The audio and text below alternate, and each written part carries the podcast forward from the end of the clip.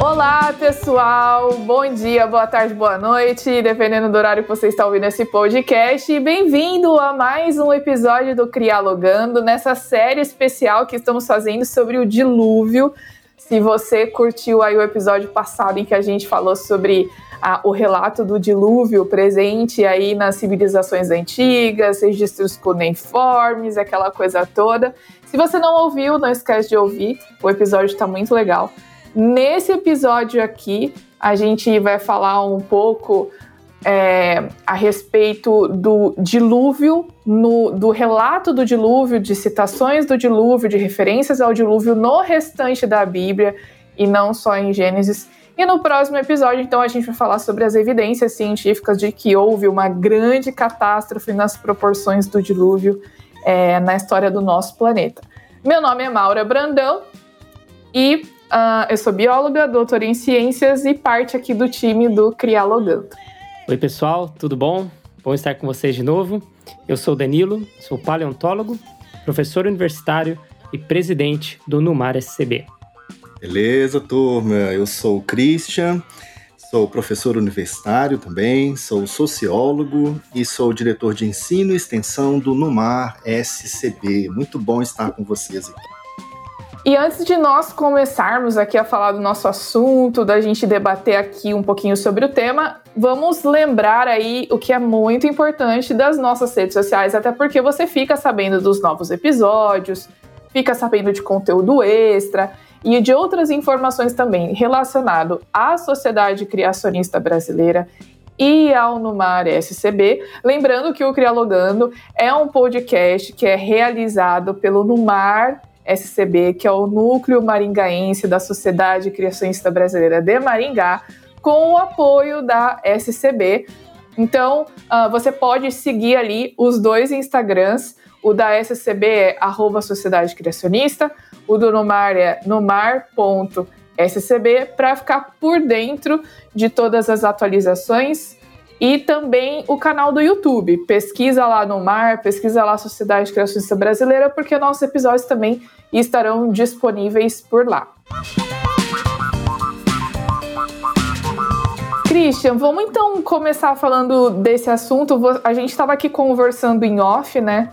E você uhum. fez uns comentários bem interessantes a respeito da importância da gente uh, estudar o relato do dilúvio, não só em Gênesis, mas também nas outras partes da Bíblia, né? É, exatamente, Maura.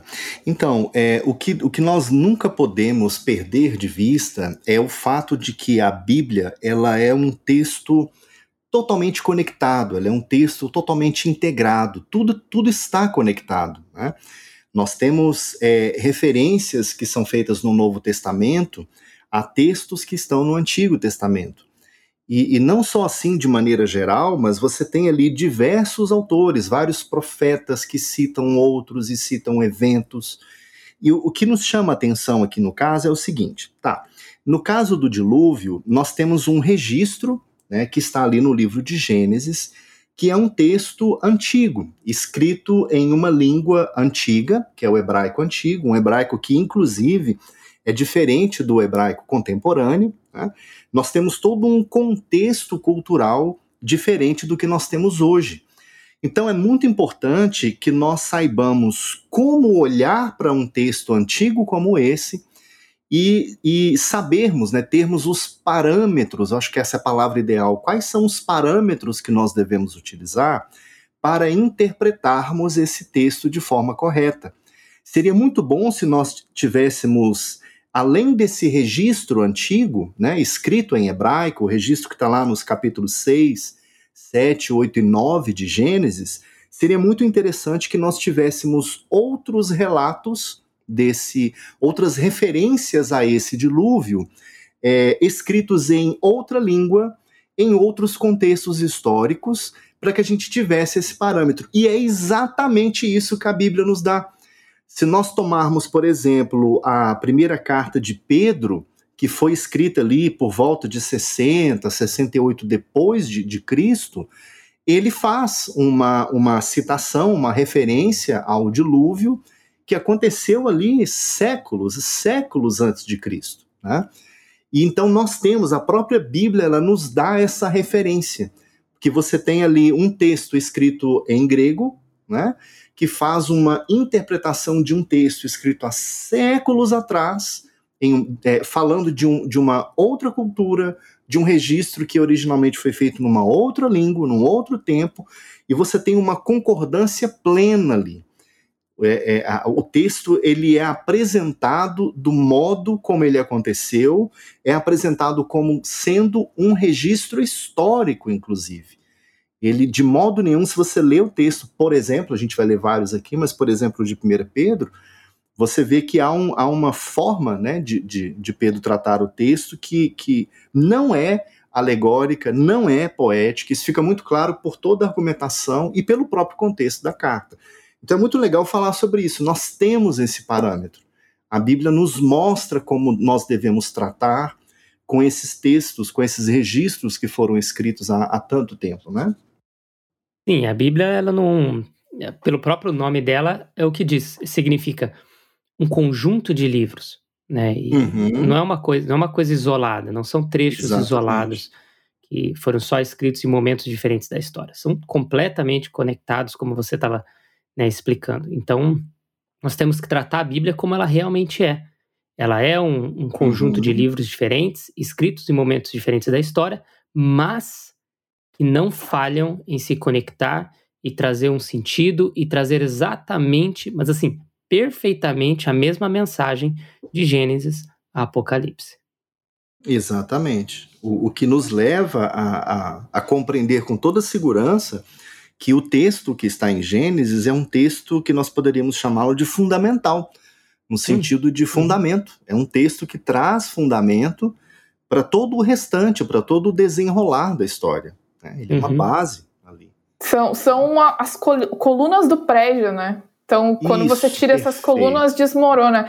E, e para mim é muito claro, a gente tem falado isso, a gente falou bastante isso nos outros episódios, né? Se a gente tira uhum. o relato da criação, a veracidade histórica do relato da criação, por mais louco é. que pareça, a gente ter um Deus que cria o planeta e a vida em sete dias, mas se a gente tira isso, toda a, a, a veracidade da Bíblia, a importância da Bíblia, como palavra de Deus, ela desmorona, né? E, e sim, eu tava até comentando, a gente, a gente falou aqui em off que a gente vai ver aqui vários versos ao longo do episódio em que são feitas referências ao dilúvio, referências ao estado de corrupção que a vida humana estava e que foi uhum. necessário é, é, a terra ser destruída e que logo depois dessa destruição Deus não desiste do ser humano porque ele uh, ele chama uma família para ser o remanescente e ele faz uma aliança com essa família então uhum. por que que eu vou relativizar o relato da criação como não sendo histórico e por que que eu encontraria figuras históricas na Bíblia fazendo referência à veracidade desse acontecimento se eles não fossem uhum. realmente históricos e verdadeiros, né? É tipo Exatamente. assim, é como se eu é. comparar situações da minha vida com Superman, com Homem de Ferro, tipo assim, não faz sentido nenhum, tipo, ai, ah, é lute verdade. contra esse problema da sua vida como o Homem de Ferro lutou contra o Thanos, assim. Tipo, não, não, a gente, né, a gente é sabe é que isso é totalmente é, é, é, é, ficção total. Então eu não tenho como comparar ou fazer analogias com coisas que não são reais. Então por Isso. que que Jesus, por que que Pedro, por que que Paulo fariam essas analogias com uhum. algo que não foi real? Então não faz sentido uhum. nenhum, né? É um argumento muito importante. Exato. Inclusive, uma outra coisa que me chama atenção no texto, e é, é, vai bem nessa direção do que você falou, Mauro, é, é, assim, é como o próprio o texto do dilúvio lido por ele mesmo, né? Digamos assim, o que que o texto diz, né? Você vai encontrar em vários momentos ali entre esses capítulos 6 e 9 referências como todos os seres humanos, todos os seres vivos. Uma coisa que me chamou a atenção também, ó, é, há, um, há uma passagem aqui em, em, no capítulo 7, no versículo 11, fala que todas as fontes das grandes profundezas jorraram. E aí então abriram-se as comportas dos céus e choveu por 40 dias e 40, 40 noites. Então você imagina todas as fontes do, dos grandes abismos se abrindo. Gente, isso é uma catástrofe de uma, de uma dimensão inimaginável para mim hoje. É algo de uma dimensão impressionante. Né? E, é, e, e, o texto, claro, como o texto coloca isso de forma tão clara, né? isso é repetido uhum. ao longo do texto várias vezes. É, e, e, tanto que é usado como referência em outros acontecimentos de juízo e etc.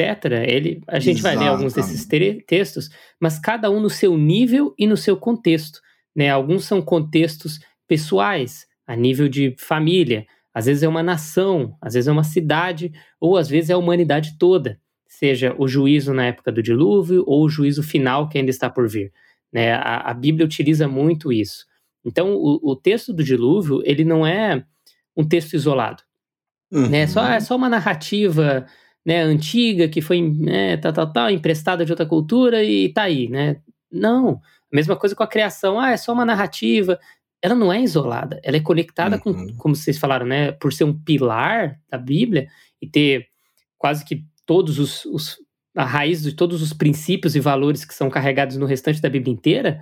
Exato. É, assim, é, é inevitável ter uma conexão profunda com essas origens, seja a origem uhum. do mundo, seja essa questão do dilúvio e etc. Né? Até Torre de Babel também, né? Que é narrado um pouco mais para frente.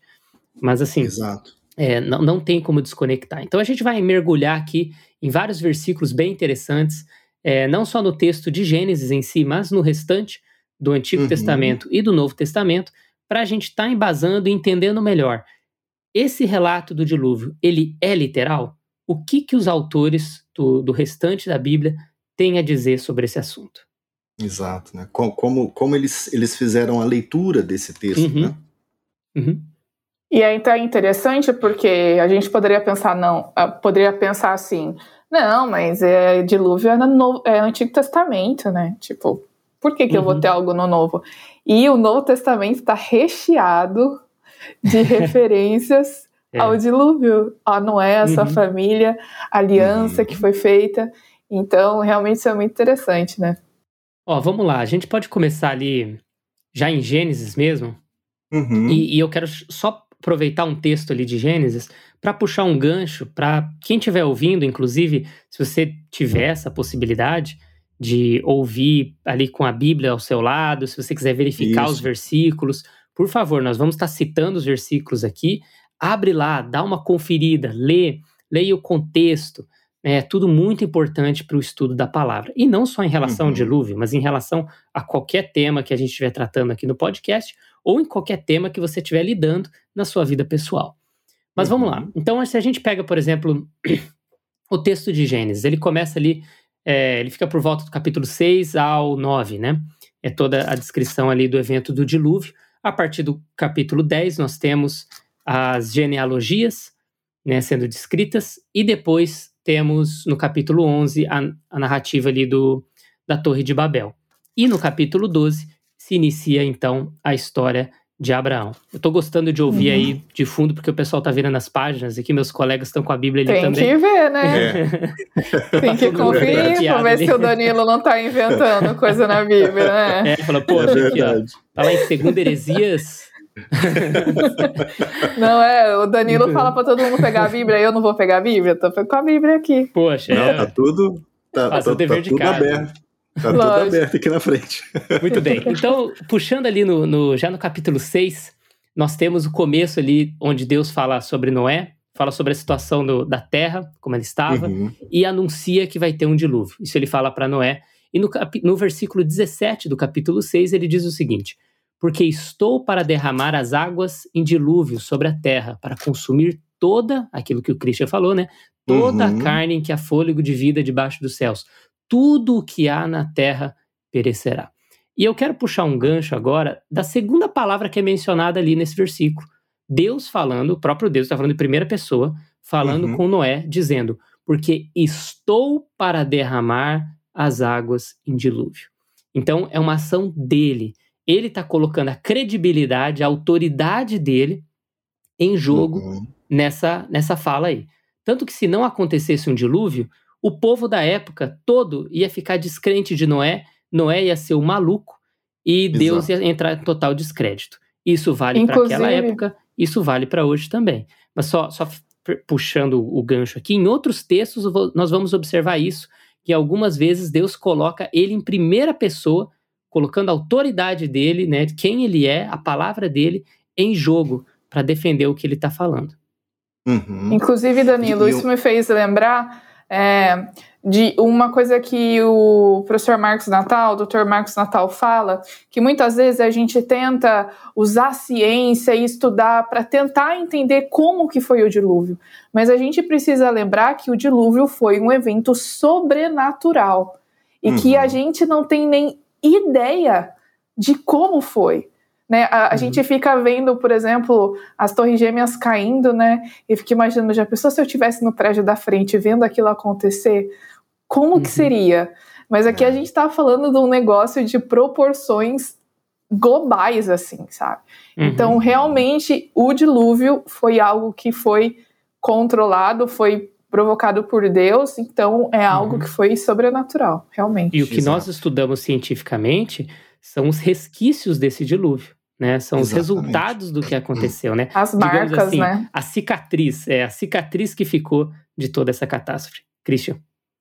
Exato. E, e só um comentário, é, é, isso que, que você falou, Maura, é muito interessante porque é, me traz uma coisa muito clara, sabe? Um quadro muito vivo à, minha mente, que é a, a ação de Jesus quando esteve aqui entre nós. Os milagres, para ser mais específico, os milagres que Jesus realizou. Porque se você para para pensar também, né, como o primeiro milagre ali nas bodas de Caná, né, transformar água em vinho. Gente, mas como isso? Né? E, e, e, não, e, não, teve pirotecnia nem nada. Ele falou: não, coloca água lá, pega e serve. Já, quando serviram já era vinho. Você tem multiplicação dos pães, dos peixes. Né? Então, quando eu olho para esse relato, entendendo quem Deus é, quem é Jesus, o poder que ele tem, e essa, e essa habilidade, essa, essa capacidade que só ele tem de intervir na própria criação dele, né, é, esse, esses eventos eles não ficam é, é, impossíveis, né? A gente olha e fala não, ele tem toda a autoridade, ele tem todo o poder.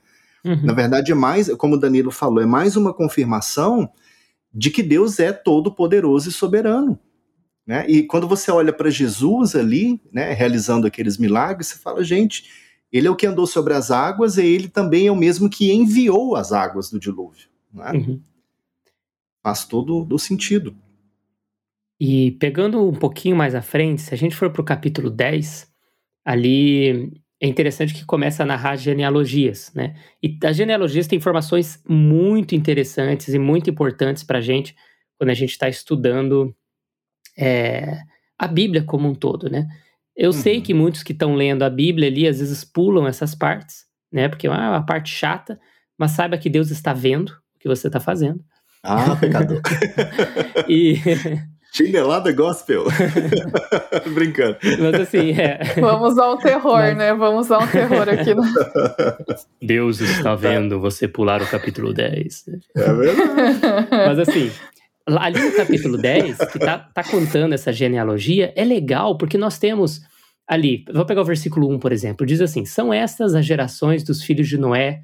Aí tem os filhos dele ali, né? Sem, Cã, Jafé, e nasceram-lhes filhos depois do dilúvio. E versículo 32 fala a mesma coisa, né? Que depois nasceram, que eles se espalharam pela terra, isso depois do dilúvio. E é interessante que nós temos genealogias muito completas na Bíblia. Nós temos genealogia por exemplo, uhum. de Adão, é, Noé e até Abraão, de Abraão até Davi, de Davi até Jesus. Então, todos são colocados em pé de igualdade nessas, nessas genealogias. Nenhum é colocado como uma história hipotética, né? Porque Abraão e Noé estão na mesma genealogia, assim, sem questionamento nenhum. E é muito interessante. Uhum. Em outras partes da Bíblia, os dois são mencionados em pé de igualdade também. Nós vamos ver isso.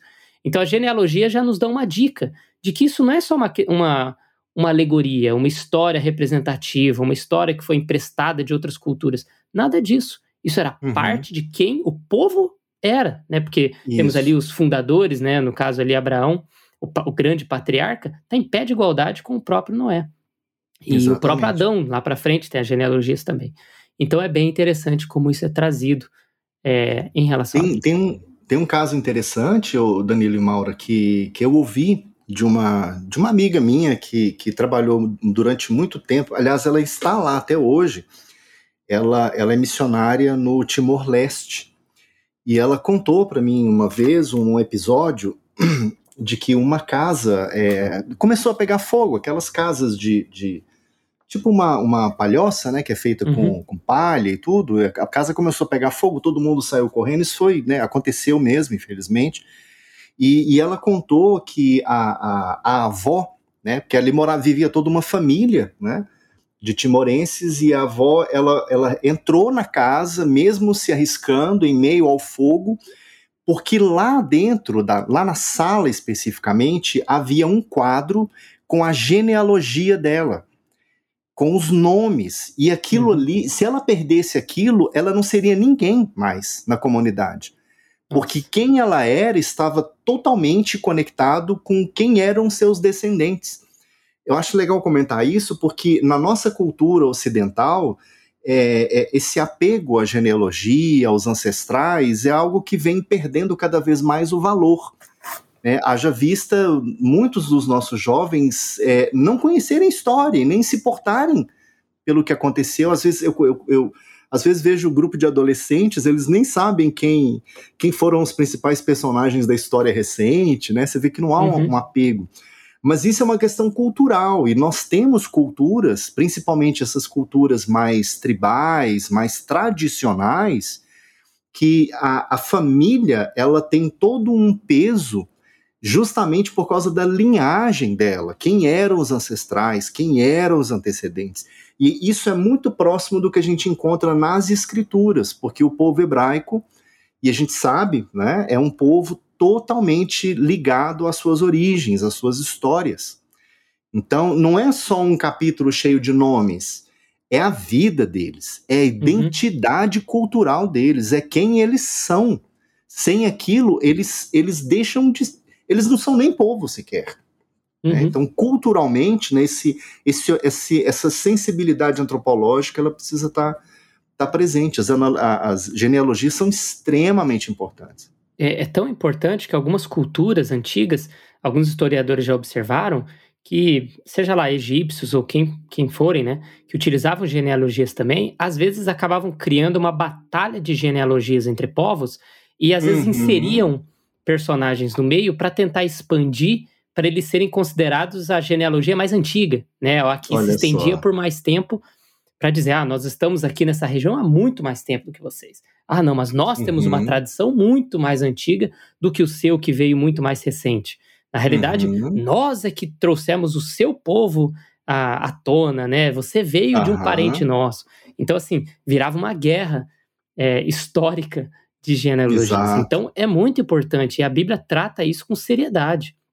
Traz é as genealogias. Inclusive, ela é tão precisa né, nesses textos que ela dá até a idade de quando eles tinham quando morreram, quantos anos eles tinham quando tiveram seus filhos. Isso vale para Adão, isso vale para os filhos de Adão, isso vale para Noé e seus filhos, vale para Abraão, vale para todos.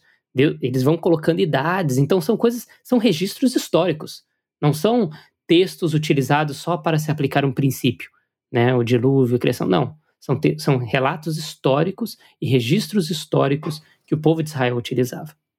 Uhum. Dando um salto mais para frente, a gente pode parar lá em, em Salmos 104. É, e, e, Salmos é muito interessante porque ali eles utilizam linguagem poética. Então uhum. o salmista ele vai de lá para cá, de cá para lá, é, é, uma loucura. E o, Salmo 104 não é uma exceção. Ele, ele fala, é, é, fenomenal. Se vocês forem ler, fica até um pouco confuso no começo entender o que, que ele está falando, mas com algumas dicas do texto a gente entende. Que assim, ele começa falando ele, ele fala no meio do texto sobre criação, ele fala no meio do texto sobre acontecimentos do dilúvio, Depois ele fala sobre a criação atual, tipo assim, o que estava na época do, do salmista, fala sobre povos ali da época, depois volta a falar de não sei o que, sabe? Ele fica trocando o tempo todo.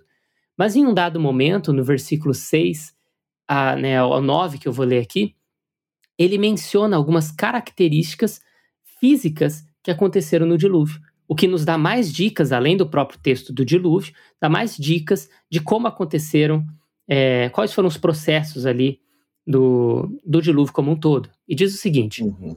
Tomaste o abismo, falando em relação a Deus, né? Tomaste o abismo por vestuário e cobriste. As águas ficaram acima das montanhas. A tua repreensão fugiram. A voz do teu trovão bateram em retirada. Então as águas né, saíram, desceram. Elevaram-se os montes, desceram os vales. Então, o movimento geológico a gente observa aqui. Até ao lugar que eles haviam preparado. Puseste as águas, divisa, que não ultrapassarão, para que não tornem a cobrir a terra. Fazendo quase que um paralelo ao, à aliança que ele fez com, com Noé lá atrás, que ele falou: estou fazendo uma aliança aqui com você, com sua família, com todas as uhum. criaturas da terra, que eu não vou Exatamente. tornar a afogar a terra novamente. Então é legal o salmista trazendo algumas características até físicas dos eventos, né, e geológicos no caso, dos eventos que a gente observa ali no dilúvio de Gênesis. E só um comentário também, Danilo, é esse versículo 9, né, que fala: estabelecesse um limite que não podem ultrapassar, jamais tornarão a cobrir a terra, né? Lá no, no em Gênesis, no capítulo 9, é, há um, uma, aliás, no, cap, no finalzinho do 8, inclusive, há uma passagem interessante, e aí o Senhor diz, né, lá no, no Gênesis 8, 21, o Senhor sentiu o aroma agradável né, do sacrifício que Noé havia oferecido a ele após o dilúvio, né? É, e ele diz o seguinte: disse a si mesmo, Deus disse para ele mesmo, né? Uhum. Nunca mais amaldiçoarei a terra por causa do homem, pois o seu coração é inteiramente inclinado para o mal desde a infância e nunca mais destruirei todos os seres vivos como fiz dessa vez. Enquanto durar a terra, plantio e colheita, frio e calor, verão e inverno, dia e noite jamais cessarão. Uhum. Então você vê mais uma conexão direta daquilo que o salmista fala, né, daquilo que está registrado, com relação ao que está registrado lá no livro de Gênesis. Né?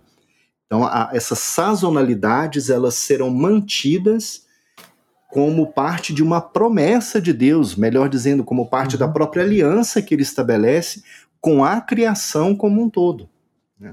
Eu vou pegar esse gancho e já fazer um salto aqui, até pular um versículo que eu ia usar, mas posso usar depois.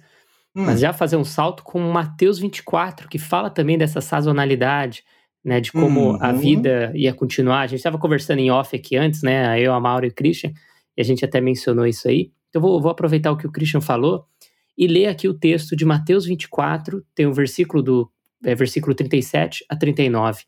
E eu uhum. quero deixar bem claro que nesse trecho aqui é a fala de Jesus. Jesus uhum. está falando isso aqui. Ele que está dizendo essas palavras. Não é qualquer outro escritor, não é qualquer outra pessoa falando. É o próprio Cristo que está dizendo. E ele diz o seguinte: ele estava falando sobre a, a segunda vinda, né? Ele diz: Pois assim como foi nos dias de Noé, Olha só que legal, ele fala nos dias de Noé e não na história de Noé ou como aconteceu na narrativa de Noé ou o que for. Ele está falando nos dias de Noé, dizendo que é uma época onde aconteceu alguma coisa, em que aconteceu alguma coisa. E, né, ele não é só uma história. Jesus está fazendo referência como uma época. Então, pois assim como foi nos dias de Noé, também será a vinda do Filho do Homem. Ele está falando da, da volta dele. Porquanto, assim como nos dias anteriores ao dilúvio, comiam, bebiam, casavam e davam-se em casamento, até ao dia em que Noé entrou na arca. E não o perceberam, senão quando veio o dilúvio e os levou a todos. Assim será também a vinda do filho do homem. É legal que o texto está falando algo parecido. A vida vai continuar, ainda vai ter comida, vai ter casamento, vai ter tudo normal né? Até o dia que Jesus voltar. A gente vai achar que tudo vai mudar de repente e tal. Não, vai, muita coisa vai mudar. Mas não é assim.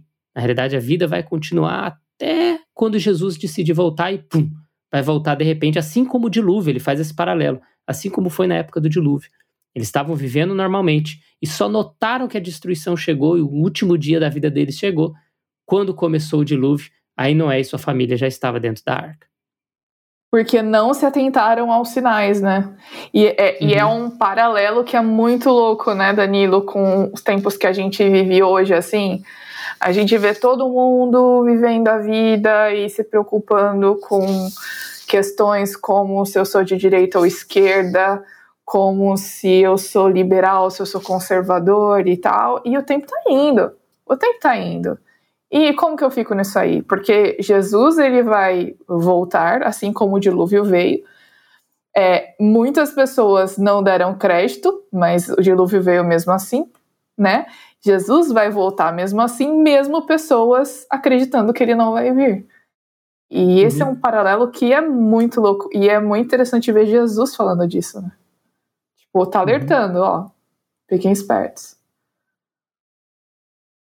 Voltando só ao Antigo Testamento rapidinho, que é aquele versículo que, que eu falei que tinha até pulado aqui, estava na agulha, né? Que é em Isaías 54, versículo 9. O interessante é que nessa parte nós temos então Isaías e Deus falando através de Isaías. Então Deus está falando na primeira pessoa, está falando ele mesmo, está dizendo eu fiz isso, eu digo isso, eis que eu, Senhor, digo tal, tal, tal. Então é interessante que ele está falando ali no versículo 9, ele diz o seguinte: porque isso, é isso ele está dizendo sobre a ira dele, né? ele se irá contra o povo de Israel. Então ele estava dizendo ali no, no contexto que ele se ira, mas isso passa rapidamente, a misericórdia dele vem à tona. Então diz assim no versículo 9: porque isso para mim é por, por, desculpa, porque isso é para mim como as águas de Noé. Pois jurei Olha só, Deus colocando a, a, a, autoridade dele em jogo de novo. Pois jurei que as águas de Noé não mais inundariam a terra. E assim jurei, agora fazendo um paralelo, e assim jurei que não mais miraria contra ti. Ti ele está falando o povo de Israel. Nem te repreenderia.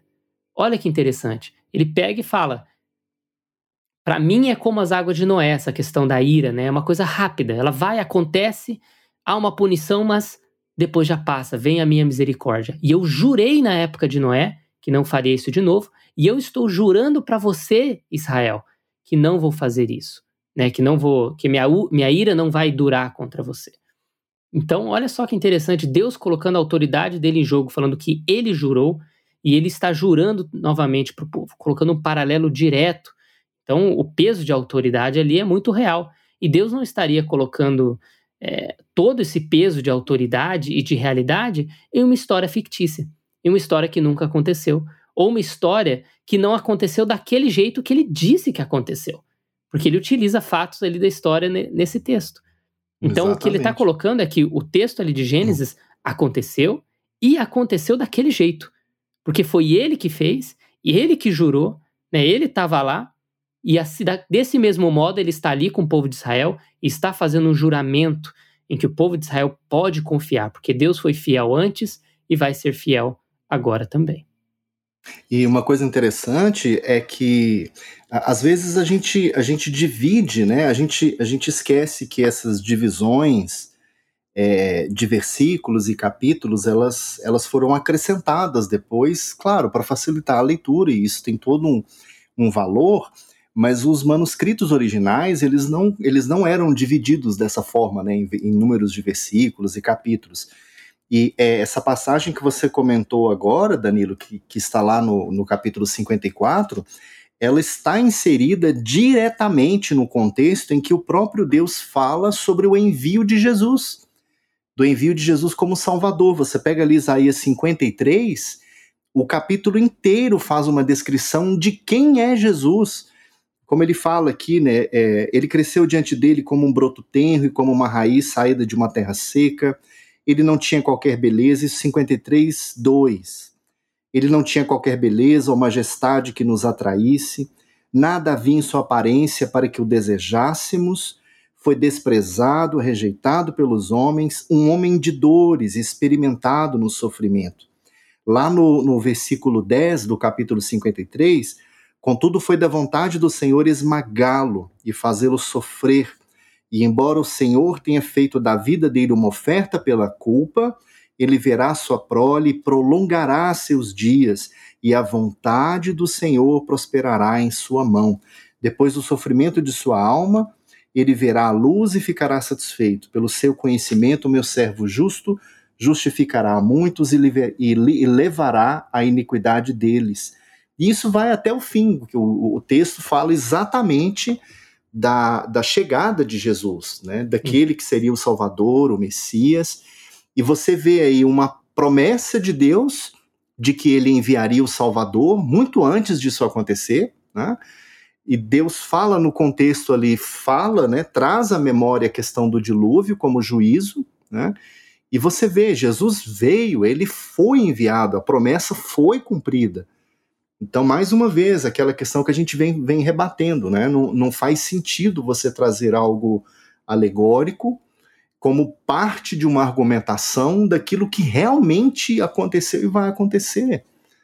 É um texto que remete ao próprio Salvador, né? a obra de Jesus aqui, de se dar pela salvação né? de, de, de uhum. todos aqueles que nele creem. É como vocês falaram, né, lá no começo, é um pilar, né, para para sustentar Exatamente. todas essas coisas, né? Então, Exatamente. é de extrema importância. Agora, indo lá para 2 Pedro, em 2 Pedro tem dois textos bem legais que a gente pode trabalhar. E eu vou ler o primeiro aqui, que é em 2 Pedro, capítulo 2, versículo 5. Mas eu vou, eu vou falar sobre o, cap, o versículo 4, 5, 6, 7, né, até o 9.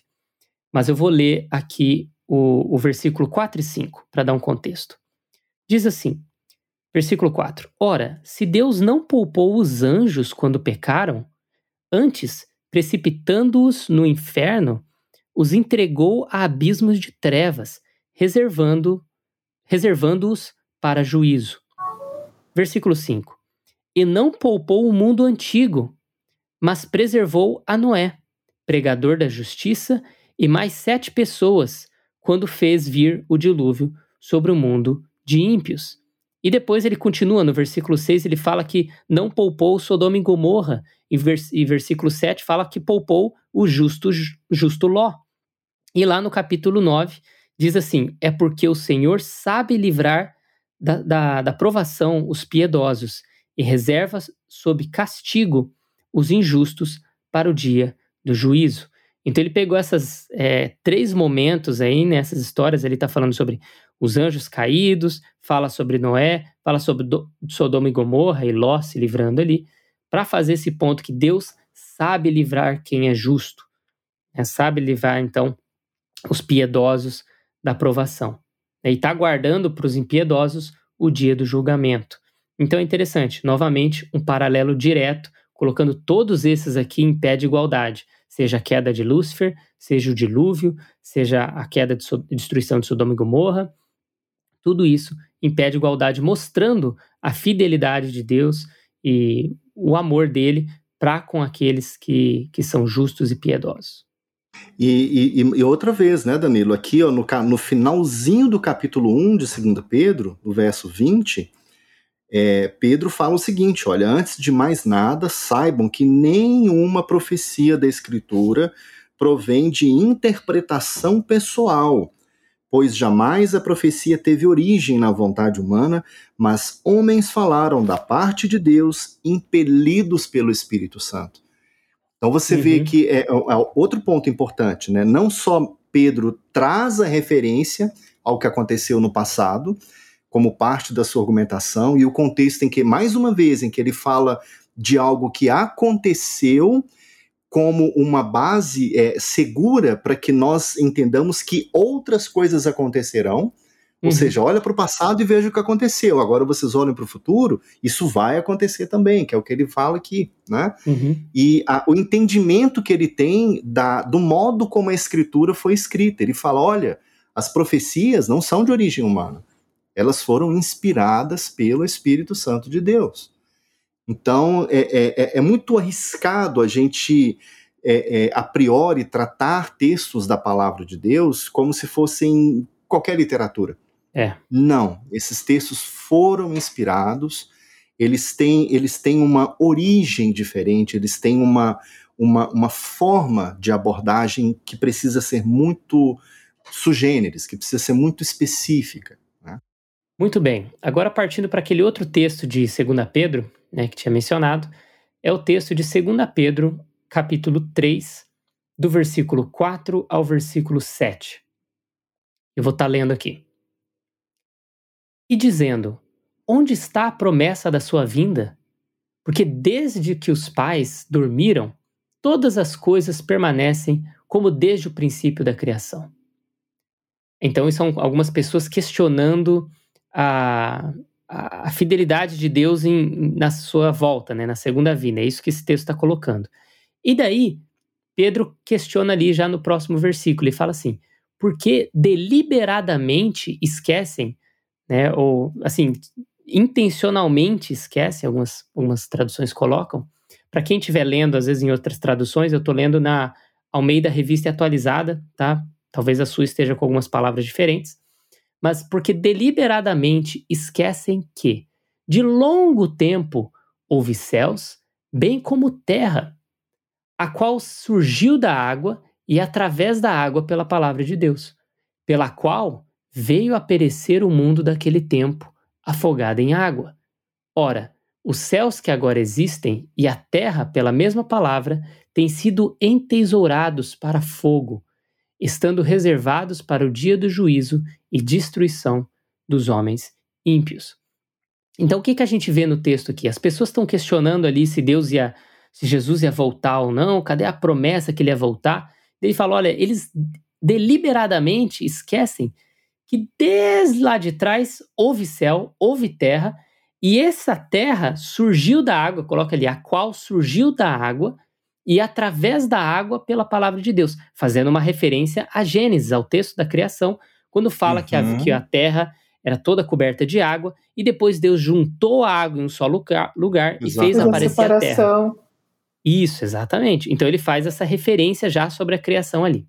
E diz que é pela essa mesma água, ó, pela qual veio a perecer o mundo daquele tempo, afogado em água. Então, por essa água o mundo surgiu, né? Surgiu a terra seca. Por essa água, o mundo daquele tempo foi destruído. E agora fazendo referência também àquela promessa de que ele não iria destruir mais com água, porque isso já é uma certeza para o escritor uhum, aqui, tanto uhum. que ele uhum. nem questiona, né?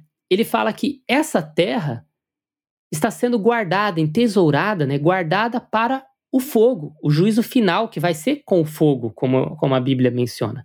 Então ele está falando assim: fica tranquilo, galera. Do mesmo jeito que Deus puniu lá atrás e fez lá atrás, essa terra vai passar por um juízo novamente, só que dessa vez vai ser por fogo. Está sendo guardada e reservado para o dia do juízo final. Até porque ele falou que nunca mais ia destruir o mundo com água, né? Então ele não podia Exato. usar água novamente. Uhum. Eu, eu, quero só chamar a atenção para uma palavra aqui, Danilo, que eu uhum. acho bem interessante. Mais uma vez, é o, o, o texto, assim como aconteceu lá no texto de Isaías, né? O, o, o autor, né, o profeta e, e, o próprio Deus, eles falam daquilo que aconteceu, né? E explicam aquilo que acontecerá. Então você tem a certeza de algo que, que é, foi realizado, né? Uhum. E isso garante, olha, assim como Deus fez aquilo, ele fará outra coisa, né? E aqui, olha, é, 2 Pedro 3, do versículo 10, logo na sequência do que você leu, fala sobre a consumação do tempo, da, desse juízo final, né? Olha aqui, eu quero chamar a atenção para uma palavra que está aqui que é muito interessante. Eu vou ler só, vou ler é, três versículos, e só para ressaltar essa palavra. Ó. O dia do Senhor, porém, virá como ladrão. Os céus desaparecerão como grande estrondo, com um grande estrondo. Os elementos serão desfeitos pelo calor, e a terra e tudo que nela há será desnudada. Guarda essa palavra aí, os elementos.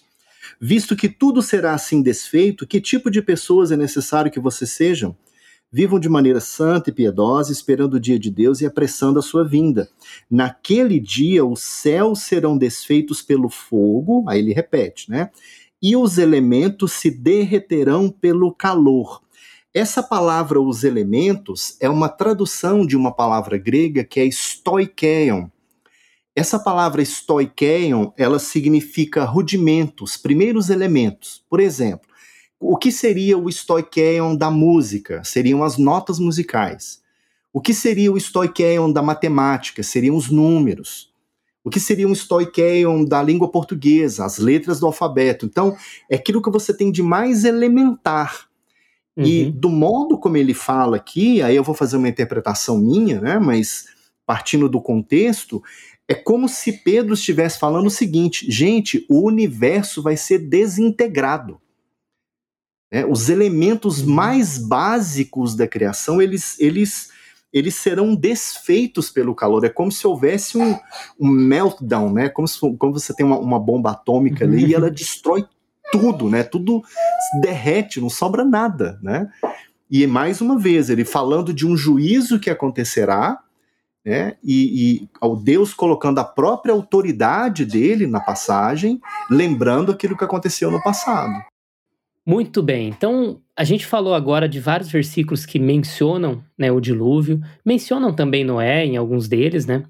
Alguns falam das águas do dilúvio, das enchentes e tal. Mas agora, né, separamos alguns versículos aqui que mencionam o Noé como pessoa, né? Ele, ele como indivíduo. Então a gente tem a literalidade do dilúvio é, como acontecimento, já foi mencionado várias vezes, e agora nós vamos ter a, a confirmação da literalidade de Noé como uma pessoa real, como um personagem histórico, e não como um personagem é, alegórico ou fantasioso, né, de algum modo. A gente volta a Gênesis, né, lá no capítulo 9, é interessante que no capítulo 6 Deus fala com Noé, né? Fala, ó, eu vou trazer aqui o dilúvio e tal. E no capítulo 9, Deus fala não só com Noé, mas também com seus filhos. Então é interessante Deus também se direcionando ao restante da família. Ele diz o seguinte: Disse Deus também a Noé e a seus filhos: Eis que estabeleço a minha aliança convosco e com toda a vossa descendência.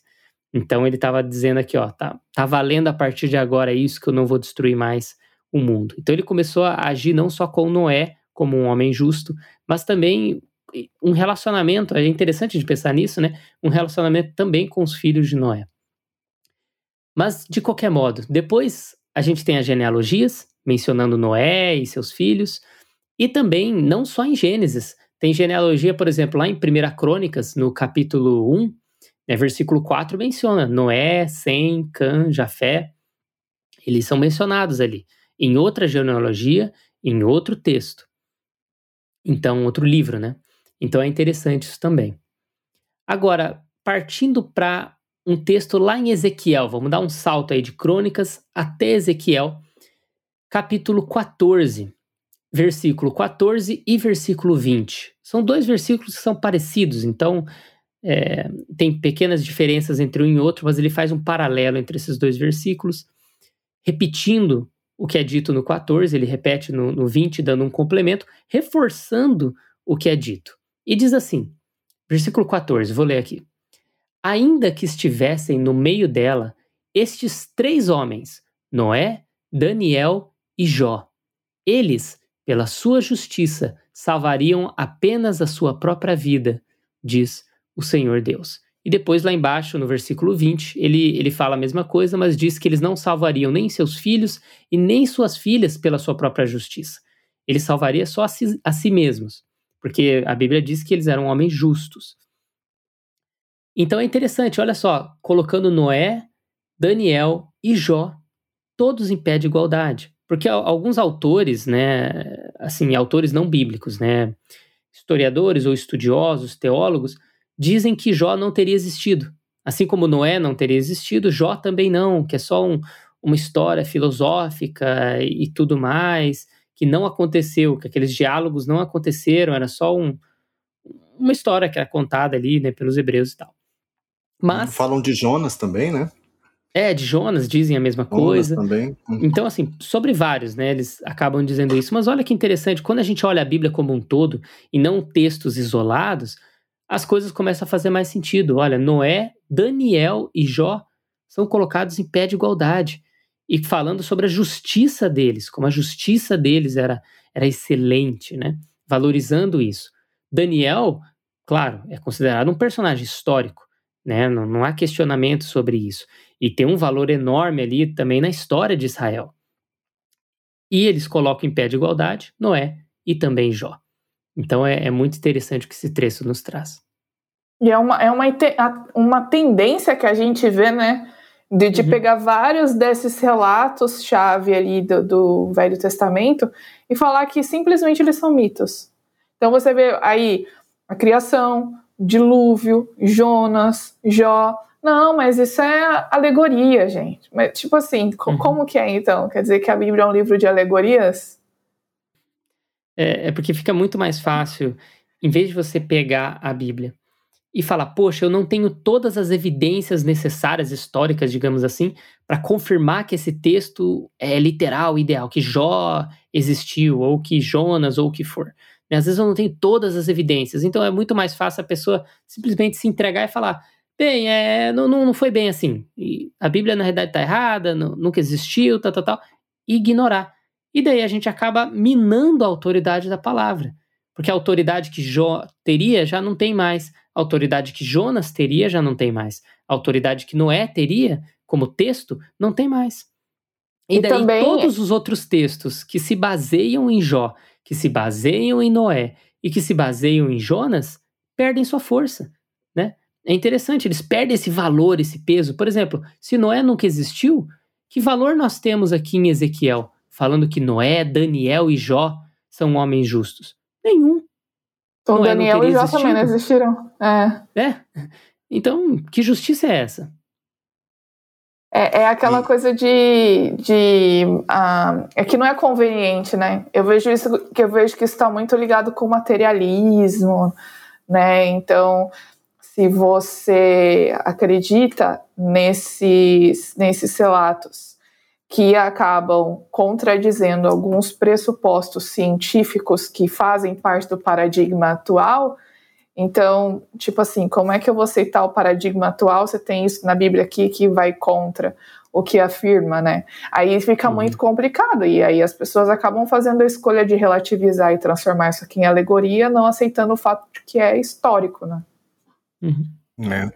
é e, e, isso tem, isso vem acontecendo mesmo, e agora é bem interessante também olhar que, na medida em que a, a arqueologia avança, né, em termos de descoberta, essa, esses, esses eventos, esses relatos, eles vão sendo comprovados. Né? Vira e mexe aparece uma notícia, um anel que é encontrado, um selo, uma cerâmica com uma inscrição, e essas coisas todas elas vão corroborando para confirmação né, de reis antigos, o próprio Davi, Jesus, né, isso vem acontecendo. Tem, há uma série é, muito interessante, eu estava até conversando com o Danilo esses dias, é, chama é, Padrões de Evidência, né, o nome traduzido é Padrões de Evidência, Patterns of Evidence, e eles têm uma série que eles trabalham com a questão do êxodo, depois tem uma série que eles trabalham com a questão da, da, da, da autoria de, de, de, Moisés, no que diz respeito ao Pentateuco, e depois eles fizeram um com relação a, a se eu não me engano, foi a, a, a travessia do Mar Vermelho, né? E, é, e, e no começo do, do documentário, o, o o produtor ele conversa com vários historiadores, vários arqueólogos, e os caras falam: não, êxodo, ah, isso não existe, não tem evidência nenhuma, isso nunca aconteceu. Mas o cara não, não se dobra, ele começa a investigar, começa a investigar, e de repente ele descobre: olha, por que, que não, há, não há evidências? Porque as pessoas estavam procurando num outro período histórico, ou porque, é, é, por causa do materialismo, algumas hipóteses haviam sido descartadas logo de início. E aí, quando ele toma o caminho que a Bíblia mostra, ele começa a encontrar as evidências, encontrar ali tudo, tudo que corrobora né, com, com o que está na Bíblia. Né? Então é bem isso mesmo, é questão da cosmovisão de novo, né? A pessoa já parte do princípio de que ah, a Bíblia é antiga, está errada, está ultrapassada. Então. Exatamente, ele... é, é, é, esse, essa é a chave, né? Uhum. É, a uhum. nossa, é a nossa cosmovisão. Então, eu vejo que existe uma tentativa hoje, a gente tem visto muito isso, de eu, de eu tentar ajustar a, a cosmovisão desse, do paradigma que eu citei aqui, seja, seja o paradigma científico, seja o da sociedade, ou seja ali, o cultural, né? Uhum. Com a Bíblia. Então, para isso, o que, que eu tenho que fazer? Eu não, não sou eu que tenho que uh, organizar a minha vida ou acomodar a minha Bíblia no que a Bíblia diz. Eu vou pegar a Bíblia e vou tentar enfiar ela aqui, ó, para tentar justificar essa, essa visão, essa cosmovisão atual. Uhum. Né? E nessa tentativa você acaba perdendo e assim, basicamente a Bíblia perde a, a validade, né? Exato. Não faz sentido. E, e como a gente fazer... falou aqui muito de, a gente, como a gente falou muito de, de juízo, né? Tanto no dilúvio quanto a consumação dos tempos, acho que até assim, falando assim, numa boa, né? Nesse ambiente que a gente está descontraído, mas é, é, vale a pena falar, né? É, é no, no fundo também, acho que muitas, muitas pessoas acabam é, tentando desmerecer a Bíblia de, com todas as suas forças, né? Porque, peraí, afinal de contas, se isso que está escrito nesse livro é verdade, então isso significa que, primeiro, eu sou pecador, segundo, eu preciso de um salvador, e terceiro, eu preciso me arrepender. Eu lembro uma vez de um professor, é, um professor cristão, inclusive, ele isso num congresso na USP aqui em São Paulo, aqui na, na, em Ribeirão Preto, na FEA, ele falou uma coisa que me marcou muito. Ele falou assim: olha, Aristóteles veio para os virtuosos. Jesus veio para os pecadores. Eu sou pecador, eu preciso de Jesus. Achei bem interessante ele colocar isso, sabe? Porque uhum. é muito legal você, você se colocar em meio a autores que vão falar é, que você é bom, né, que você não tem pecado, que você é virtuoso. Isso é muito maravilhoso pro ego. Uhum. Mas quando você olha para Jesus e fala, eu sou pecador, cara, eu não eu sou pó. né? eu sou, eu mereço um juízo, né? Então, uhum. e, e, essas evidências elas vão mostrando para isso. Meu Deus, houve um dilúvio, haverá uma consumação.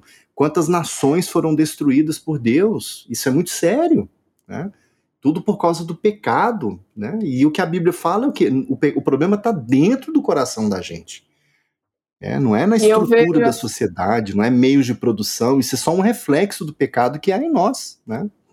E assim, né, Christian, a gente vê esses relatos assim e pensar, ah, a Bíblia diz que do mesmo jeito que a terra foi destruída no dilúvio, a terra vai ser destruída novamente, mas com fogo e tal. E muitas pessoas veem essa, essas afirmações e pensam, não, gente, mas eu tô com medo, o que, que eu vou fazer? Como assim? Vai todo mundo ser destruído e tal. Mas da mesma forma que Jesus salvou uma família, Deus salvou uma família ali no dilúvio, na arca, é, manteve o seu remanescente, ele também vai proteger os seus, né? Então, na real, é, isso não deveria ser um motivo de medo ou de apreensão pelo que está por, pelo que está por vir, mas sim esperança, porque algo melhor vai vir, né? Uhum. É, essa palavra é, é, bem providencial mesmo, né? A Bíblia fala do juízo, mas em todo momento ela, ela a Bíblia mostra o, o, a salvação, né? A saída, a esperança, né? E, e isso dá tanta, tanta, tanto conforto para o coração, porque o mesmo Deus que destruiu o mundo antigo por juízo, né? não porque era um Deus caprichoso, não porque ele era, ah, eu quero que seja assim, ele é, eu sou tirânico, não é nada disso, né? Mas por causa da maldade humana, né? Deus preservando ali, né? É, a gente pode olhar para frente e ter a certeza de que haverá o juízo, mas ao mesmo tempo a Bíblia promete a salvação, promete o conforto, promete a vida eterna. E essas coisas todas estão muito conectadas, né? Eu acho isso tão sério, porque assim, quando a gente fala, né, a dilúvio, né? E a gente fala em vida eterna, né? O que, que é mais difícil da gente acreditar, né? Que a gente vai viver uma eternidade com Jesus na nova terra, é, ah, não, mas o dilúvio foi né, uma, uma poesia antiga. Gente, mas tem coisas aí muito mais impressionantes prometidas pela frente aí. Se a gente tem dificuldade de acreditar em uma coisa, eu acho que no final das contas a gente tem dificuldade de acreditar na mensagem toda, sabe? para ser bem sincero, assim, né? Uhum. Exatamente, se eu não acredito que esse mundo vai ser destruído porque Deus tem algo melhor preparado para mim, que, que vai vir depois disso aqui, gente? Sim, sim. O que, que vem? Eu não sei, porque qual que vai ser a minha razão da esperança? Não tem. Não uhum. consigo enxergar além disso. É por isso que é colocado todos esses personagens para que a gente tenha uma visão de confiança em Deus, né? E isso, isso nos leva aqui já a Hebreus capítulo 11, que, eu, que é um quase um pilar ali do Novo Testamento, ele fala sobre a fé, né? Todo mundo conhece bastante esse, esse trecho. Então, Hebreus 11, principalmente o versículo 7, mas trazendo um contexto aqui rapidinho, é interessante que nesse capítulo, voltando ali mais pro, a partir do, do versículo 4, ele diz o seguinte: E pela fé Abel ofereceu a Deus mais excelente sacrifício. Então ele coloca a fé de Abel como um pilar. Depois, mais para frente, ele fala que pela fé Enoque foi transladado para não ver a morte. E um pouco mais para frente, ele fala: pela fé Noé divinamente instruído acerca dos acontecimentos que ainda não se viram. Então, assim, ele foi instruído sobre o dilúvio sobre a construção da arca. Um pouco mais para frente fala, pela fé, Abraão, quando chamado, obedeceu. E daí continua toda a descrição ali da fé. É interessante que todos esses são colocados, né, depois fala sobre Isaac, né, e tal, Jacó, José também. E é legal que os patriarcas, Enoque, Abel, Noé, todos colocados em pé de igualdade né? E, e nos trazendo um, um, sentido ali do que? De fé, de confiança em Deus, né? Porque, por exemplo, como fala ali de Abraão, ele foi chamado e obedeceu. Noé foi advertido sobre coisas que iam acontecer e acatou, entendeu e acreditou. Então, vai colocando essa questão de fé ali. Mas trata a fé de cada uma dessas pessoas como uma fé genuína, como um exemplo de fé real. E Deus não precisa ficar pegando alegorias, histórias e personagens inexistentes para provar o que, que é verdadeira fé. É igual a, a Maura falou lá no começo, eu não preciso. Assim como o Capitão América confiou no poder da amizade entre os outros Avengers, assim também vocês devem confiar no Pai. Gente, né? Não, não tem disso. Nós não é precisamos é de alegorias. Deus se utiliza de coisas reais, de fatos né? E, e, a fé real de cada um. Porque a gente sabe que sem fé não tem como agradar a Deus. Então a fé é, é, vital ali em todo esse processo de nós como cristãos. Então Deus não ia estar tá utilizando uma fé fictícia para se basear ali no, no, no que ele está colocando, né? E descrevendo e ensinando aqui em Hebreus.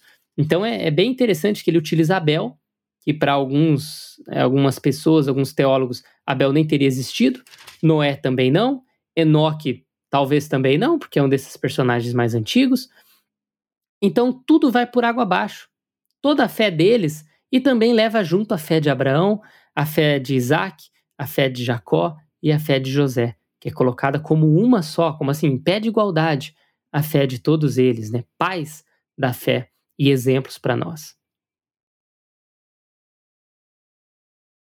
Exatamente, Dalina. Inclusive, com relação à, pessoa de Abel, vale lembrar que o próprio Jesus, né, lá em Lucas, no capítulo 11, no verso 50 em diante, né, fala: Pelo que esta geração será considerada responsável pelo sangue de todos, prof, todos os profetas, derramado desde o princípio do mundo, derramado des, desde o sangue de Abel até o sangue de Zacarias que foi morto entre o altar e o santuário.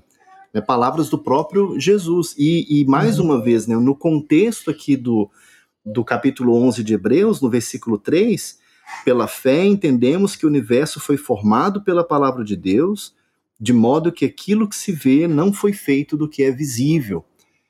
É, e, e, aí vale uma, uma, uma base para a nossa epistemologia, né, para a nossa ciência, porque nem tudo que nós observamos empiricamente tem uma origem visível. Natural, né? A matéria. Muito bem, então, partindo para o último trecho que a gente tem separado aqui, falando sobre Noé né, e o dilúvio, nós temos. O texto, na verdade, se encontra lá em 1 Pedro, capítulo 3. Aí eu vou estar lendo do versículo 18 ao versículo 22. Para você que quiser abrir, esse é o texto. 1 Pedro 3, 18 a 22. Diz o seguinte: Pois também Cristo morreu uma única vez pelos pecados, o justo pelos injustos, para conduzir-vos a Deus.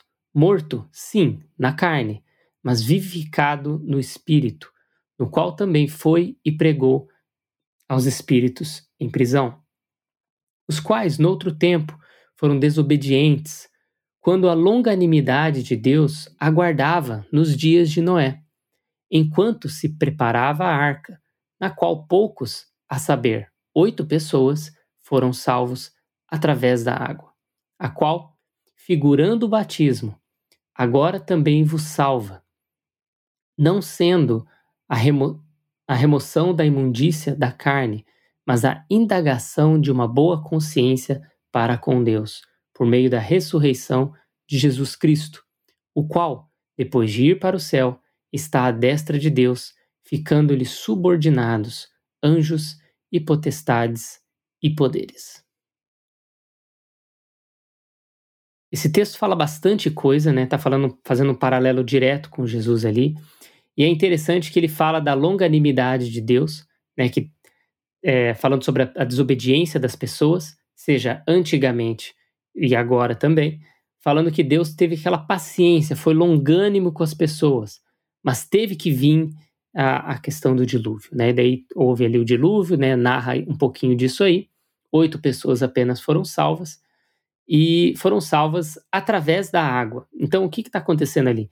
Houve então o julgamento, essa limpeza do planeta em relação ao pecado, mas a justiça, por exemplo, de Noé, né, que acabou salvando ali sua família e tudo, né, assim de modo geral, é, acabou salvando a humanidade. Então nós temos essa salvação através da água. A água poupou eles de toda a imundícia da terra que tinha antes. E dele faz esse paralelo, né? Diz ali, figurando o batismo, fazendo paralelo com o batismo que hoje nós temos, né? O batismo por água, né? Que figura aí, ele está dizendo não só a limpeza dos pecados, mas uma boa consciência para com Deus. Aí eu queria fazer só um paralelo aqui, porque muitas pessoas, a gente já falou isso várias vezes aqui, mas muitas pessoas tentam dizer que o dilúvio não existiu, que ele é só uma linguagem figurada que é utilizado como uma alegoria em outros textos. Alguns vão tentar argumentar isso. E vão dizer que, olha, por exemplo, aqui está falando que foram salvos através da água, a qual figurando o batismo. Então, está dizendo, não, é uma coisa figurada, né? Nunca existiu e tal. Não, não é o que o texto está dizendo. Ali está dizendo, assim como aconteceu o dilúvio, de modo semelhante, né, um paralelo, é também o batismo. É, pegando essa mesma palavra no grego, se a gente for olhar em outro texto que ele aparece também, que é em Hebreus 9, 24, ele diz assim: essa palavra, é, digo figurando, né, a imagem figurada. Ele diz assim em Hebreus 9, 24: Porque Cristo não entrou em santuário feito por mãos, figura do verdadeiro, porém no mesmo céu para comparecer agora, pois é, por nós diante de Deus. Então ele está falando que Jesus não entrou em um templo, em um santuário construído pelos homens, que é só uma figura do verdadeiro. É uma, uma representação. Os templos, o tabernáculo e tudo mais que, foi, que aconteceu, que foi construído, eles foram construídos. É literal. Tudo isso aconteceu. Mas ele representa é, o verdadeiro. Né? Está figurando o verdadeiro, é uma figura do verdadeiro templo. Assim como Paulo também coloca lá em Colossenses 2,17. É, ele não utiliza a palavra figurando, mas ele utiliza a palavra sombra, né? Porque tudo isso tem sido sombra das coisas que haviam de vir.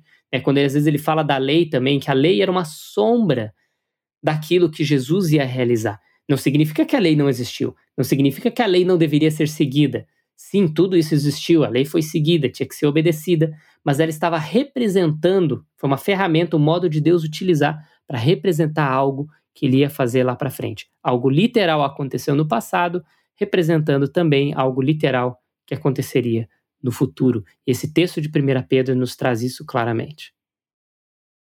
É verdade, muito importante essa, essa colocação, né? E, e, e, é interessante porque a gente observa sempre o mesmo padrão, né? O, o, os profetas, os apóstolos, né? Uhum. Eles, o próprio Deus, né? Quando ele fala em, em seu próprio nome, né, ele se refere a coisas que realmente aconteceram e, e, ele, e aí ele profere né, aquilo que irá acontecer, né, com base na própria autoridade dele e como uma demonstração dessa autoridade os eventos uhum. que aconteceram no passado, que foram registrados, que foram, uhum. que foram apresentados. Né? E é importante, Deus ele, ele é um Deus de, de memória, porque ele sabe que o ser humano é esquecido. Então uhum. toda hora ele, ele, ele traz à tona coisas para nos lembrar. É, por exemplo, quando eles atravessaram o Rio Jordão, né, o povo atravessou o Rio Jordão, o que, que Deus pediu? Constrói aqui um pilar de pedras para quando no futuro perguntarem o que, que é isso, vocês vão lembrar que o Senhor fez vocês atravessarem. Aí depois uhum. eles venciam uma batalha. Deus, o que, que acontecia? Vão construir aqui um, né, um, um altar para né, agradecer a Deus e que esse altar sirva como um memorial né, daquilo que Deus, pois nesse dia o Senhor libertou o povo e tal, tal, tal, fez o povo vencer e tal. Isso acontece várias vezes de formas diferentes no decorrer da Bíblia. E isso é utilizado várias e várias vezes como memorial, assim como Abraão fez isso, como Moisés fez aquilo, como uhum, isso e aquilo, uhum. como o Senhor fez isso, então o Senhor continuará fazendo e tal. Isso acontece, como você falou, é um padrão. Nós vemos isso muitas é, vezes. É em nenhum momento é anulado a autoridade ou a literalidade dos acontecimentos. Uhum. Muito pelo contrário, é reforçado, porque Deus está colocando o caráter dele e o fato de que podemos confiar nele na veracidade daquilo que já aconteceu. Tão certo quanto aconteceu aquilo, Deus vai fazer isso novamente ou vai fazer de outra forma. Então, e é legal que a gente observar que tanto a criação, e a gente pode falar sobre criação um outro dia, uhum. mas o dilúvio em si, Noé, as suas justiças, as características do dilúvio, as características pessoais do próprio Noé, todas essas são utilizadas de modo literal é. para reforçar algo na Bíblia. Então é, é muito eu... legal a gente correr através da Bíblia né, e costurando uhum. tudo isso e notar a, a autoridade de Deus, o poder de Deus em utilizar um evento histórico, não só o dilúvio, mas tantos outros, né? Mas assim, uhum. o evento histórico com tantos caráteres, tantas características diferentes e nos ensinando tantas coisas, é, seja com Noé, seja com Jó, seja com Ló, seja com Abel, seja com Daniel. E a gente aprende tantas coisas baseados em um evento, porque Deus, no fim das contas, está do controle de todas as coisas. Uhum. E uma coisa que, que eu acho interessante também comentar é, que, que, quando nós falamos sobre a literalidade né, do, dos eventos registrados na Bíblia, isso não significa de modo nenhum que a, a, a literatura, né, que os mecanismos linguísticos devam ser deixados de lado. Né? Cada texto, né, você, uhum. a gente fez uma leitura, por exemplo, de Salmos. Salmos utiliza uma linguagem poética para se referir àquilo que realmente aconteceu. Gênesis, eu acredito que o, estilo de narrativa é, narrativa, é, é uma narrativa é, é, histórica, mas você tem epístolas, você tem é, é, várias outras figuras de linguagem. Jesus é, lança mão de parábolas para falar uhum. de coisas que são reais. Então, quando a gente fala literalidade, eu vou dar um exemplo, né? Por exemplo, lá em Gênesis 7:11, quando fala que todas as fontes das grandes profundezas jorraram. E logo na sequência fala: as comportas do céu se abriram. Aí o cara, ah, então você acredita que existiu uma comporta no céu, que alguém foi lá e abriu e caiu água? Não é isso. Quando a gente fala sobre a literalidade, é, é, é, é, no sentido de que o que está registrado é verídico, é histórico, é real. Agora você tem todos os mecanismos da linguagem, você tem uma hipérbole, uhum. você tem figuras de linguagem, e isso não tira a veracidade, a veracidade do relato. Eu posso falar, olha, vou esperar o sol se pôr para poder fazer os meus estudos. A gente sabe que o sol não se põe, ele tá, a Terra está girando ao redor do sol. É, ah, o, Ou tipo o, assim, ah, tá caindo o mundo aqui, tá chovendo demais. Tipo, tá chovendo, mas não é o mundo Exato. que tá caindo, né? Exato. Eu, eu, me lembro que em Minas, eu não sei se aqui é, o pessoal utiliza essa expressão, mas quando chovia muito, ou quando caía uma chuva muito forte, assim, de forma muito abrupta, a gente falava assim, nossa, caiu um pé d'água aqui. Não sei se vocês ouviram essa expressão. Não, não é um pé de água que tá caindo do céu, não é isso, gente. então, assim, não é nem a questão de bom senso, é a questão da própria linguagem, do contexto, da, da, da, das uhum. ferramentas linguísticas. Né? Então, quando a gente fala em literalidade, a gente não deixa de lado essas questões todas. Né? Quando a gente fala em literalidade, a gente está falando que o texto se refere a algo que aconteceu, que foi real, palpável, uhum. empírico. Mas, claro, a linguagem é muito rica. Né? Imagina você pegar aquela. Eu, assim, eu, eu, acho interessante isso. Você pega aquela mulher de cantares, do mesmo modo que, que, que o livro descreve, né? Né, o pescoço como se fossem torres, os olhos como pombas. É uma, aquela mulher é um monstro. é.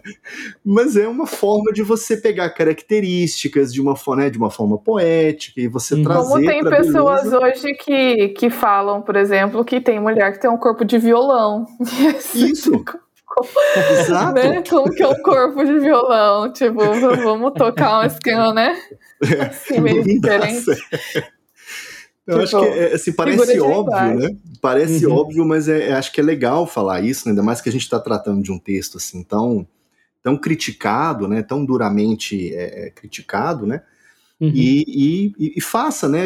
Eu convido, né, os nossos ouvintes, faça uma leitura, né, natural do texto, né? Vá atrás dos versículos, tire as suas próprias conclusões, né? E eu queria pegar isso, esse gancho do que você falou, Christian, e, e falar da importância desse exercício que a gente fez aqui. De uhum. pegar vários textos diferentes, em contextos diferentes, em épocas diferentes, escritos por pessoas diferentes, para a gente poder comparar. Como uhum. você mencionou no começo, e a gente está analisando agora, você falou a questão da escrita. Tudo bem, a gente pega um texto e fala, ah, mas aqui, será que é uma linguagem meio poética que ele usou? Ou será que esse detalhe aqui é literal? Não uhum. sei. Vamos pegar um uhum. texto onde está narrando algo histórico uhum. e menciona sobre o dilúvio. Então a gente compara lá, fala, poxa, aqui também fala isso. Ou não fala, que fala de outra característica. Então, o que o autor quis dizer é aquilo. E vamos comparar um outro, que está no Novo Testamento, o que que fala? E vai para o Novo uhum. Testamento, pega Paulo, pega Jesus, pega Pedro, e a gente começa a, a, a cruzar as informações e costurar Exatamente. a Bíblia como um livro só, que ela realmente o é, e as uhum. coisas começam a fazer sentido. A gente pinta melhor o cenário uhum. em vez de analisar um texto isolado e julgar ele completamente baseado só na linguagem daquele texto, né? Ou de outro texto. A gente está pegando um, a Bíblia como um todo, como a uhum. revelação de Deus, costurando tudo e entendendo o que, que ele quer dizer sobre aquele assunto. Exatamente. E, e por isso é muito importante. A gente falou tantos versículos aqui, né? E fala, fazer a referência e tudo mais, mas isso é vital uhum. para que a gente uhum. tenha certeza daquilo que a gente está entendendo em relação à Bíblia. Tem é um, uma frase de um professor meu, quando eu estava na época fazendo um curso de fundamentos bíblicos é, fora, e, e, esse professor meu, o pastor, pastor Don Landis, né, ótimo professor, ele, ele tinha uma frase que ele sempre dizia, e eu gosto, eu gosto muito, eu guardei até hoje. Ele fala assim: deixe que a palavra interprete a palavra. E, e, eu acho que talvez eu já mencionei isso em, em algum outro podcast, mas eu lembro que quando eu estava estudando ali nesse ritmo de seminário, os momentos mais frustrantes é quando eu tentava utilizar o meu conhecimento limitado, que é limitado, né? E a minha habilidade, a minha interpretação para interpretar a Bíblia e dizer o que ela queria dizer, né? Eu uhum. determinar o que ela queria dizer. E era frustrante, eu, eu me sentia agoniado, porque eu não chegava necessariamente naquilo que eu achava que ela queria dizer naquele texto. Uhum. E quando a gente pegava e começava a conectar a Bíblia como um todo, de Gênesis a Apocalipse, deixando realmente que a palavra interpretasse a palavra, gente, a coisa fluía de um jeito tão é. natural. E, e, eu espero que vocês que estão ouvindo tenham sentido um pouco disso também quando a gente está falando em relação a Noé, em relação ao dilúvio. Olha que natural é os fatos e a realidade desse evento e o quão aplicável é. isso, além de ser um relato histórico, que a Bíblia deixa isso muito claro, é um relato totalmente espiritual. Na realidade, nenhum relato histórico na Bíblia está desconectado de algo espiritual. Sim, Tudo sim. é uhum. espiritual. Uhum. Mas assim, e quantas coisas, tanto históricas quanto práticas, para a nossa vida, nós retiramos de um texto é, que foi escrito lá atrás, como o, o Christian falou, tão antigo, mas algo tão verdadeiro, tão real, seja como relato histórico ou seja algo real e prático para nossa vida espiritual e nossa vida com Deus hoje. Uhum. E, e, uma coisa é, é, que vai na sequência disso, né, Danilo, é, é, é, o seguinte, tá? A partir, a partir agora, né, a sequência, né, a partir do momento em que nós temos essa, essa diretriz que a Bíblia nos mostra, né, o que aconteceu, Tá, o que, que nós, como cientistas, podemos fazer agora? Nós podemos considerar essas hipóteses, né? Uhum. Então, peraí, a Bíblia está falando que foi isso que aconteceu. É, será que é possível comprovar isso cientificamente? Eu vou dizer que algumas coisas sim, outras não. Mas é, é muito interessante nós considerarmos essas hipóteses e construirmos com ciência, com metodologia, com instrumentalização, com laboratório, uhum. com o que for preciso, como um, um cientista qualquer faz. Mas considerar essa hipótese e averiguar quais são as evidências empíricas que eu encontro disso. Aí você uhum. fala, ah, mas isso já foi pesquisado, não foi encontrado. Peraí, foi pesquisado por quem, foi pesquisado como, qual, qual foi a hipótese utilizada, porque às vezes a gente costumava falar isso, né? Às vezes a gente constrói um método científico e a gente acaba fazendo o quê? A gente constrói uma rede do jeito que a gente quer para pegar o peixe que a gente quer. Uhum. Então, se alguns outros peixes não vêm naquela rede, a gente fala que aqueles outros peixes simplesmente não existem mas é porque eu fiz uma rede para pegar aquele tipo de peixe. É o famoso viés, né? Ou bias aí do método. É. Exatamente. Então, é delineando o experimento, né? No exato. E se eu criar isso, né? isso? E se eu criar outros experimentos, né, a critério de, de curiosidade científica, tá? Eu vou pesquisar isso para ver se realmente é.